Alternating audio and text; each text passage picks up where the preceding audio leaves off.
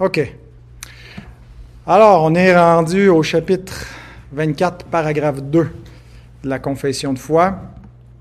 Et ce soir, on veut répondre à la question, quel est le rôle du chrétien dans un gouvernement? Voici la réponse courte. Puisque les croyants doivent cohabiter avec les non-croyants, ils sont appelés à participer avec eux au gouvernement de la société. Ils le font comme chrétiens en étant la lumière du monde.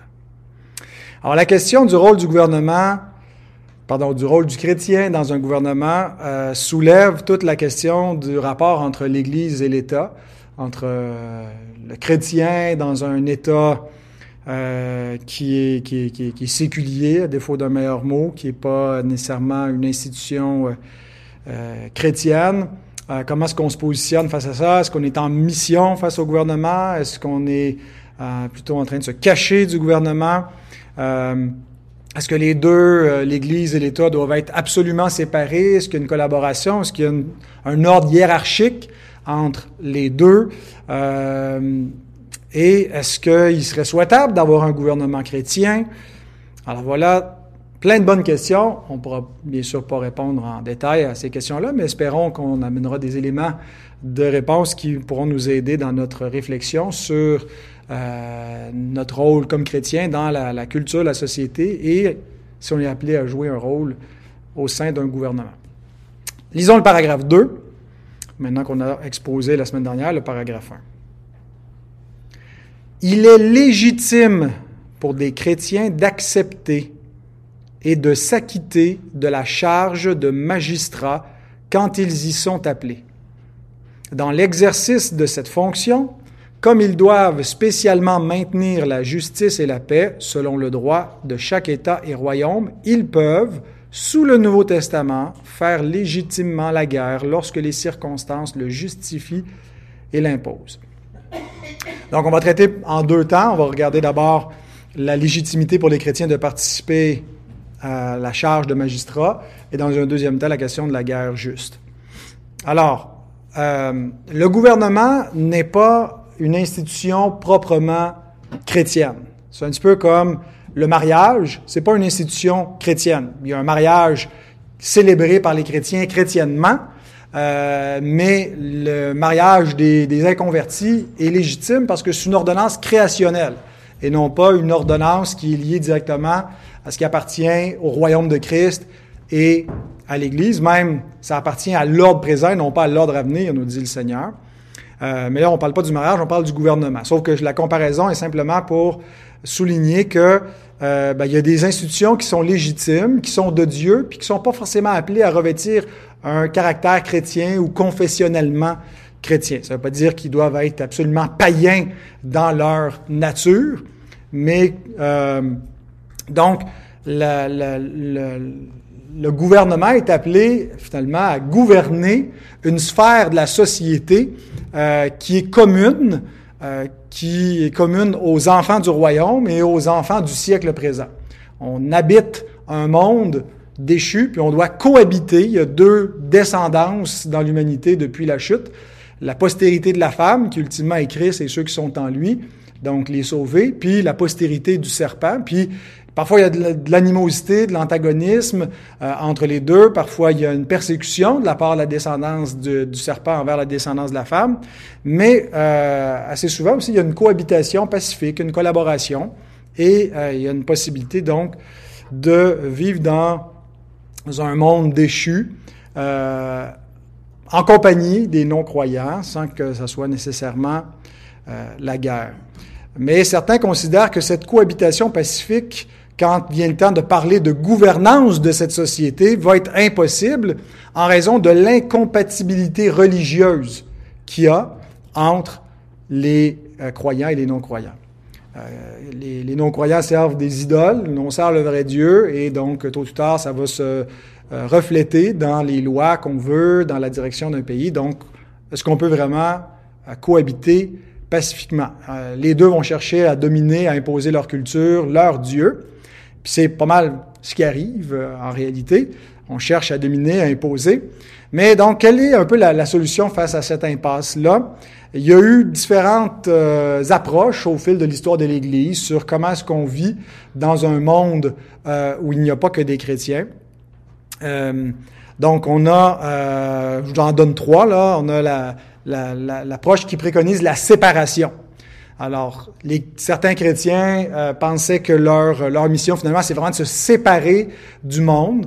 Euh, et euh, certains ont voulu créer parfois des sociétés chrétiennes parallèles avec leur propre gouvernement, un peu se, se ghettoiser. Puis, généralement, ça a mal tourné, là, ces tentatives de créer des, des sociétés en dehors du monde. D'autres qui disent, OK, notre but, c'est pas, tout en, en, optant pour la séparation, c'est pas tant de créer une société parallèle, on va vivre dans le monde, mais un chrétien peut pas légitimement participer à un gouvernement d'un monde impie, euh, parce qu'il compromet, euh, le gouvernement, par nature, va être infidèle, et euh, donc, pour qu'un gouvernement, un, chrétien vive dans une société dirigée par des païens, ben, il va forcément souffrir, il va devoir se soumettre et espérer qu'on le laisse tranquille, mais en même temps, euh, il ne peut pas participer au gouvernement d'une société impie. D'autres ont pris la posture inverse, au lieu de la séparation, l'idée de la domination. Euh, nous sommes dans le monde de Dieu et donc les enfants de Dieu devraient chercher à conquérir ce monde pour le soumettre à Christ. Alors il y a différentes versions là, de cette de cette vision-là, un peu plus conquérante, euh, que ce soit le, théonomisme ou une approche plus constantinienne de, Constantin le Grand euh, et des, principes d'établissement des, grandes églises, euh, euh, l'Église catholique, mais l'Église des églises issues de la Réforme, où il y avait un peu cette notion-là que c'est des sociétés chrétiennes et que le gouvernement est soumis directement au règne de Christ. Et donc, entre ces deux pôles extrêmes, je propose une troisième approche qui, d'un côté, va, va, va reconnaître le, le, réalisme de l'approche séparatiste et va aussi embrasser l'optimisme de euh, l'approche euh, dominante ou de, de conquérante. Et c'est euh, non pas la séparation, non pas la domination, mais la cohabitation.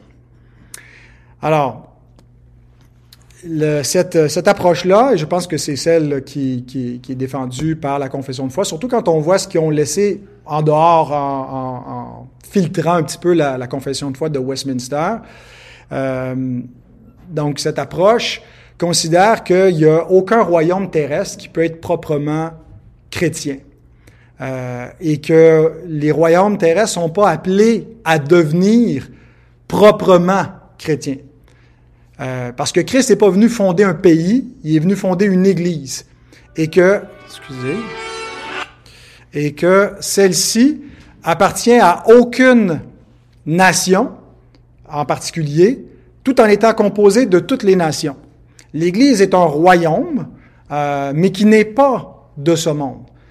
C'est le royaume de Dieu, c'est donc il y a quelque chose qui peut se comparer aux autres royaumes de la terre, qui vont aussi tous disparaître, tandis que le royaume de Christ, lui, il demeure pour toujours, et il est établi au travers de tous ces royaumes-là, mais il vient pas euh, essayer d'établir un règne politique, mais un règne spirituel.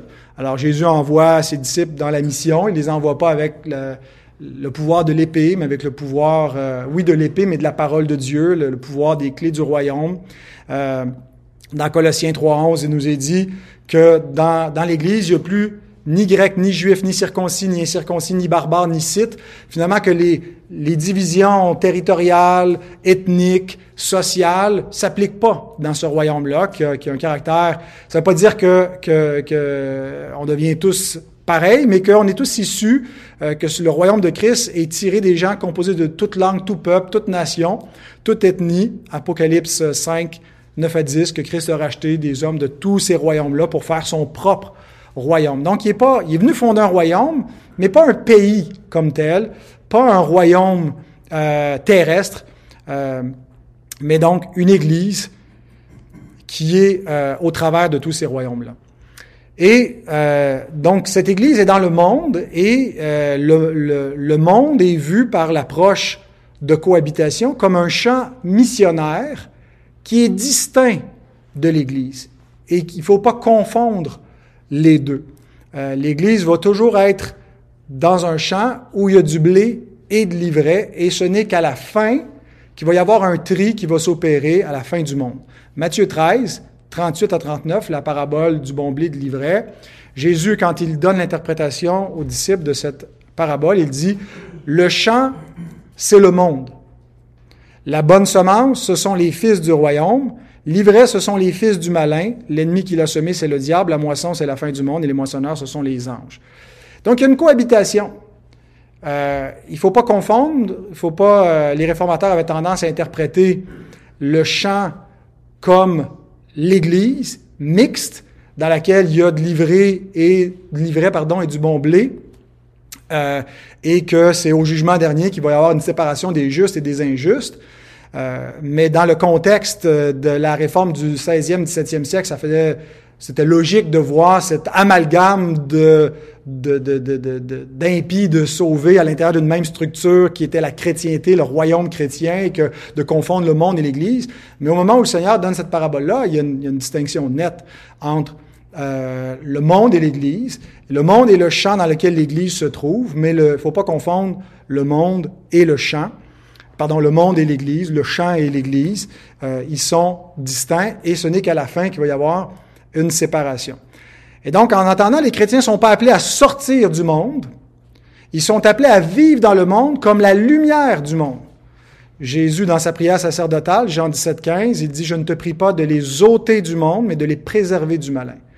Donc, on n'est pas appelé à sauter du monde. Euh, l'option bénédicte, aller vivre dans nos couvents ou retirer ou replier sur nous-mêmes, euh, c'est pas euh, c'est pas la nôtre. On est en mandat missionnaire. On est ici dans le monde pour faire quoi?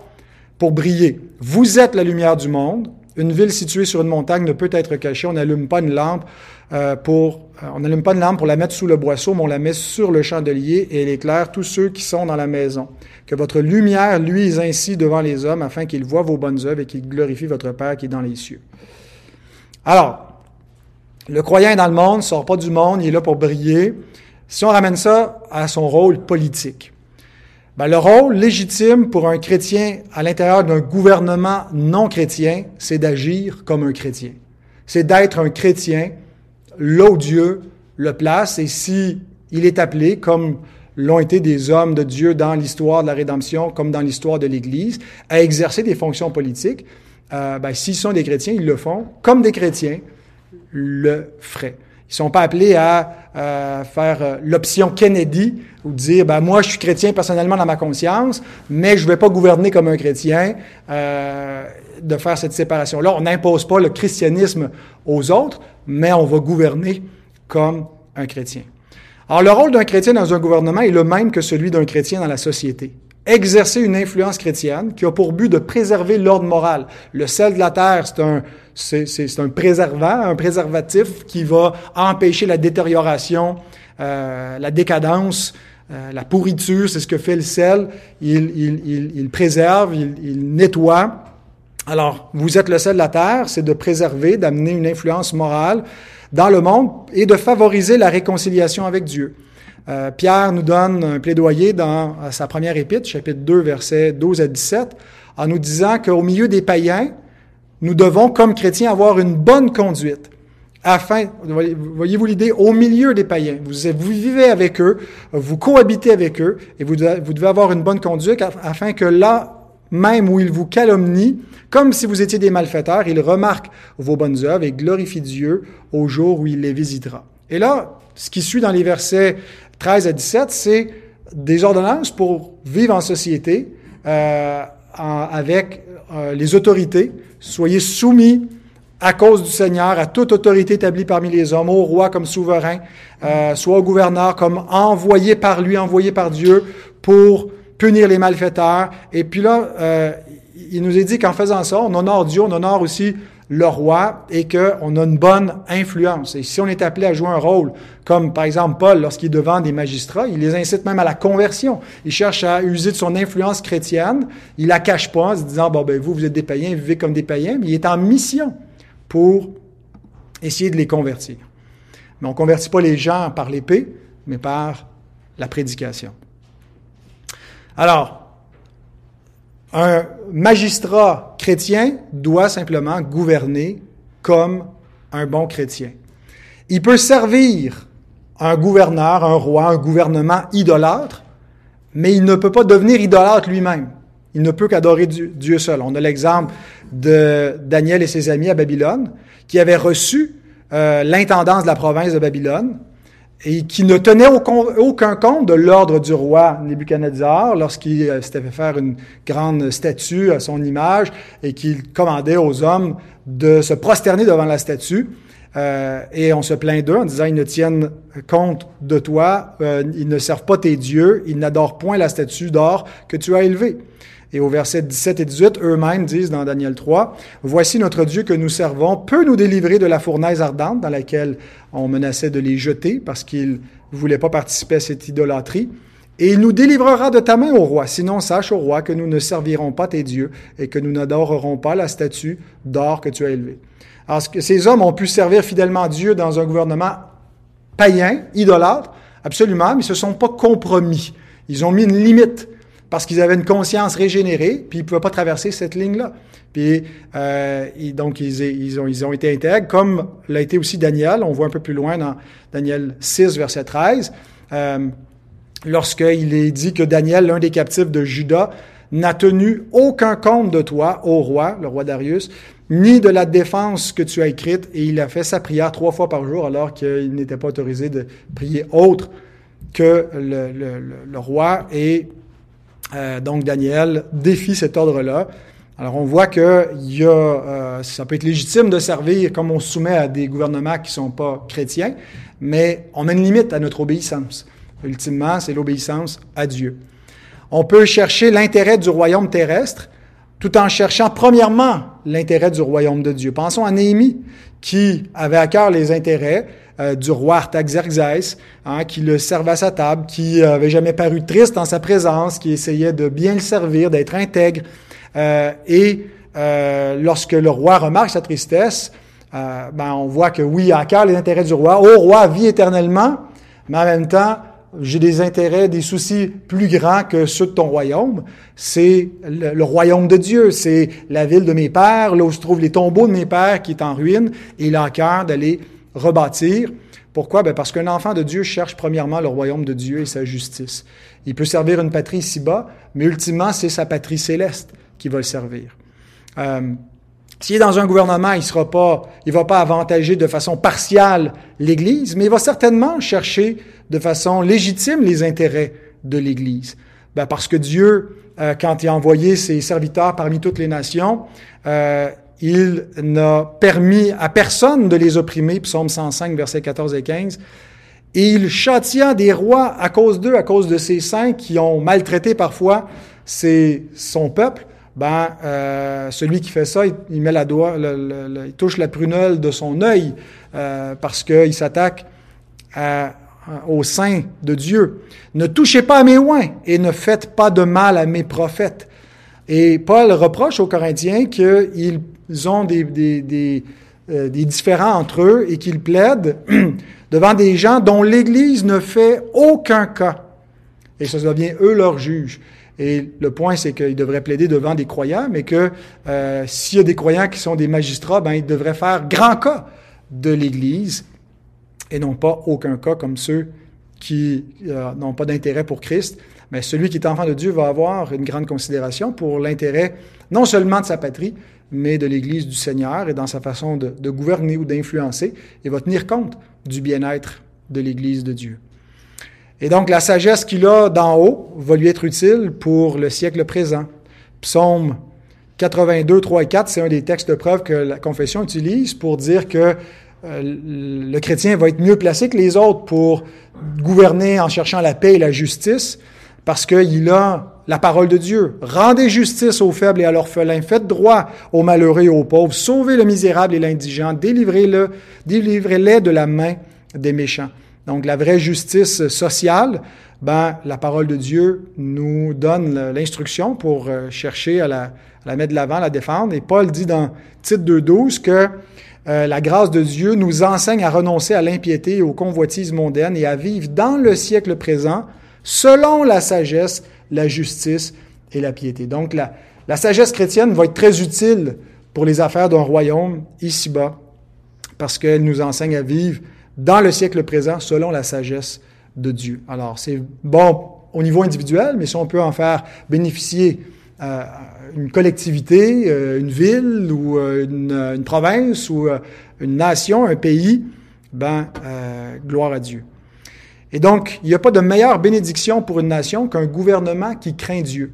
Et sans que tout le gouvernement puisse être euh, chrétien, parce que c'est pas le rôle du gouvernement de s'assurer des conversions. Il garde pas l'entrée du royaume comme on garde la, porte de l'Église. Hein, on peut avoir des, des, des, inconvertis qui servent dans un gouvernement, mais s'il y a une influence judéo-chrétienne de crainte de Dieu, ben ça va être une grande bénédiction pour une nation. Et parmi les dernières paroles du roi David sur son, son, son lit de mort dans 2 Samuel 23, versets 3 et 4, il dit, Le Dieu d'Israël a parlé, le rocher d'Israël m'a dit, Celui qui règne parmi les hommes avec justice, celui qui règne dans la crainte de Dieu, est pareil à la lumière du matin quand le soleil brille, et que la matinée, et que la matinée est sans nuage, ses rayons après lui, ah non, misère ses rayons après la pluie font sortir de terre la verdure. Donc une belle image du soleil qui éclaire, de la pluie qui rend fertile. Tel est celui qui règne dans la crainte de Dieu pour son pays. Alors, on devrait souhaiter chercher à avoir une influence chrétienne auprès du gouvernement, si on a la possibilité même de voter pour quelqu'un qui serait euh, chrétien euh, ou prier pour la conversion de nos dirigeants, ben, on s'en trouverait plus heureux. Ceci étant dit, s'il est légitime pour des chrétiens d'accepter de s'acquitter de la charge de magistrat, est-ce qu'il en va de même pour l'Église? Est-ce que l'Église a un rôle politique? Et ici, il est impératif de distinguer le rôle du chrétien dans la société du rôle de l'Église dans la société.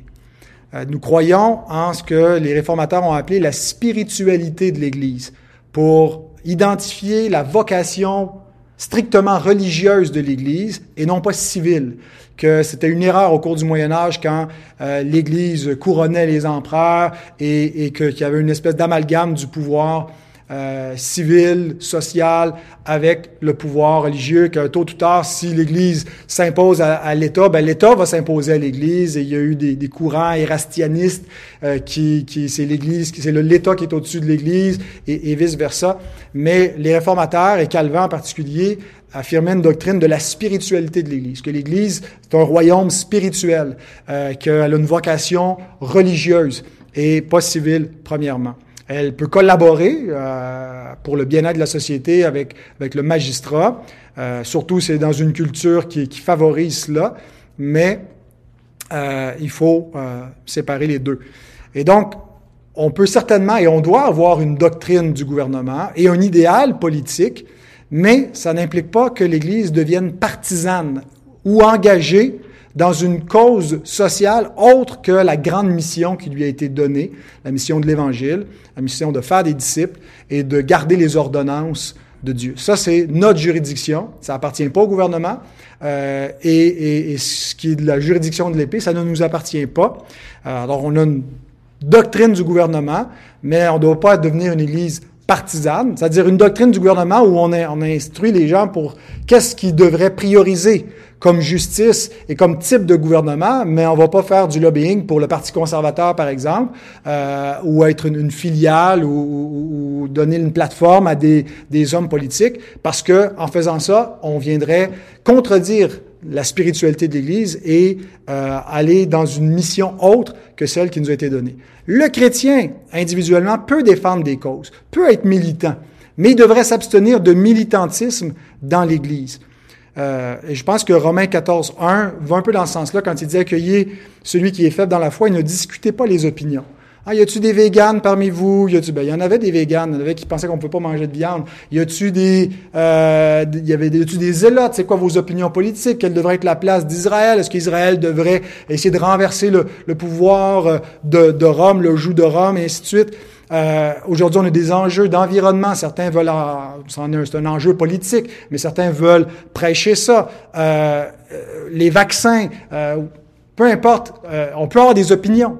On peut partager nos opinions, mais l'Église n'est pas un lieu pour faire du militantisme ou du recrutement pour quelque cause que ce soit. Et l'Église ne peut pas entériner euh, ces causes euh, officielles. Donc, Terminons avec euh, une des raisons pourquoi certains considèrent qu'il n'est pas légitime pour un chrétien de participer dans un gouvernement. C'est parce que tôt ou tard, un gouvernement se salit les mains et on pense que ça peut compromettre euh, notre intégrité, en particulier s'il y a un effort de guerre. Euh, et c'est spécifiquement ce point-là qui est en vue ici.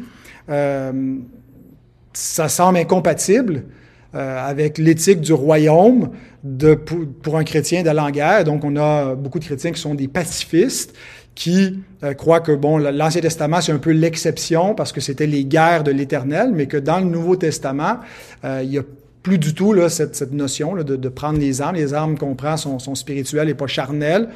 Euh, et qu'un chrétien donc peut pas euh, prendre les armes. Euh, imaginez, il va peut-être dans l'armée adverse tuer d'autres chrétiens. Euh, c'est impossible, donc c'est pas légitime. Alors la confession répond brièvement à cela dans la fin du deuxième paragraphe, et elle s'appuie, elle s'appuie surtout sur euh, l'accueil qui est fait aux militaires dans le Nouveau Testament, qui sont accueillis dans le royaume de Dieu sans qu'on leur demande d'abandonner leur charge militaire. Luc 3, 14, quand il y a des soldats qui viennent à Jean-Baptiste, qui prêchent la repentance, qui demandent concrètement comment nous on se repent, c'est quoi qu'on a à faire, eh bien, il leur répondit, ne commettez ni extorsion ni fraude envers personne et contentez-vous de votre solde. Alors, Jean-Baptiste euh, aurait pu leur dire si ce, cette vocation était incompatible avec euh, un enfant du royaume, ben, qui devait abandonner cela. Et euh, c'est pas ce qu'il a fait. On voit aussi Jésus qui euh, est impressionné par la foi d'un centenier qui dit qu'en en Israël n'a pas vu une aussi grande foi. Puis tout de suite, il affirme qu'il va en venir partout de, de l'Occident parmi les païens qui vont se mettre à table avec Abraham, Isaac et Jacob dans le royaume de Dieu. Donc, il ouvre la porte euh, du royaume à ce, ce, centenier qui dit, moi j'ai des, soldats qui sont sous mes ordres, je dis à l'un va, il va, l'autre vient, il vient. Euh, et on voit aussi Corneille dans Acte 10, 1, 2, euh, qui était euh, centenier de la cohorte dite italienne et qui a été accueilli, qui, est un des, premiers païens à recevoir la, grâce de l'Esprit Saint et d'entrer dans le royaume après la Pentecôte. Donc, on voit que le Nouveau Testament condamne pas, fait de la place pour les militaires. Ça ne veut pas dire que euh, les chrétiens sont autorisés à participer à n'importe quelle exaction que le gouvernement entreprendrait, en autant que ce soit au nom du gouvernement. Il y a eu toutes sortes de pillages, toutes sortes de choses mauvaises, et les, chrétiens euh, et ceux qui partent en guerre devaient avoir une éthique euh, qui est pas celle du monde, qui est pas celle des païens. Euh, ils doivent aller au front comme des chrétiens vont au front mais euh, la confession considère qu'il y a des circonstances euh, que lorsque les circonstances le justifient et l'imposent, donc c'est une allusion à ce qu'on appelle les, critères pour la guerre juste. Euh, c'est pas toutes les guerres qui sont justifiables et dans certains cas, euh, un chrétien devrait essayer de se, dérober. S'il est dans l'armée, ben, peut-être refuser, protester s'il n'y a pas une cause juste, s'il y a une euh, un, abus. Par exemple, il y a matière à débat, mais l'invasion de, l'Ukraine par la Russie, euh, comment un chrétien qui est enrôlé dans l'armée devrait... Ben, il y a une question de conscience ici. Est-ce que il peut participer à cette invasion ou pas? mais donc, le point, c'est que quand les circonstances le justifient et l'imposent, je pense que c'était justifiable pour les chrétiens en Ukraine de se défendre, de prendre des armes et de résister. Euh, donc, la légitimité euh, des armes pour le bien public, de l'utilisation d'armes pour le bien public, repose aussi sur une autre distinction, en plus des critères pour la guerre juste, c'est qu'il y a une distinction entre la justice ou la vengeance privée et publique. Et je termine avec ça. La vengeance privée est interdite. La vengeance publique est commandée. Dans un même passage de Romains 12 et Romains 13, Paul les contraste euh, il dit dans Romains 12, 17 à 21, Ne rendez à personne le mal pour le mal, recherchez ce qui est bien devant tous les hommes. S'il est possible, autant que cela dépend de vous, soyez en paix avec tous les hommes. Ne vous vengez point vous-même, bien-aimés, mais laissez agir la colère, car il est écrit, pardon, à moi la vengeance, à moi la rétribution, dit le Seigneur. Bon, puis ça continue, là. Mais euh, agir la colère, laisser agir l'autorité compétente, le, le, jugement de Dieu. Et dans le chapitre suivant, Paul dit que c'est euh, veux-tu ne pas craindre l'autorité, Romains 13, 3 et 4, fais le bien, tu auras son approbation. Le magistrat est serviteur de Dieu pour ton bien, mais si tu fais le mal, crains, car ce n'est pas en vain qu'il porte l'épée, étant serviteur de Dieu pour exercer la vengeance et punir celui qui fait le mal. Alors, les chrétiens pacifistes souvent confondent un petit peu les deux, comme si l'interdiction de, de tuer euh, était quelque chose d'absolu. Euh, mais c'est l'interdiction de commettre des meurtres, de, de se venger soi-même. Ça n'interdit pas la légitime défense, ça n'interdit pas non plus le, le, le pouvoir de l'épée euh, pour les forces de l'ordre, le pouvoir létal, hein, pas juste pour restreindre, mais parfois pour mettre à mort un criminel ou faire la guerre dans certains cas. Et euh, comme c'est un pouvoir qui est légitime, ben, le chrétien peut légitimement l'utiliser si on distingue la, le, le, pouvoir ou la, la vengeance privée de la vengeance Donc, et les chrétiens devraient rappeler euh, ce principe fondamental de justice dans la société. Aujourd'hui, les gens perdent un petit peu leur repère et ça peut faire la différence entre le bien et le mal, ce qui est juste et ce qui ne l'est pas. Mais euh, de distinguer entre une justice privée et une justice public, c'est essentiel au bien-être de la société et c'est notre devoir non seulement de le rappeler dans un gouvernement, mais à la société en général et d'amener chaque personne à s'en remettre, à remettre leurs injustices aux autorités qui ont été établies par Dieu sur la société, sur l'Église, sur la famille. Euh, il, y a des, sphères de pouvoir distinctes et Dieu a mis des gouvernements à chacun de ces endroits-là pour euh, s'assurer du bien-être. Euh, alors voilà le rôle qu'un chrétien peut jouer euh, au sein d'un gouvernement.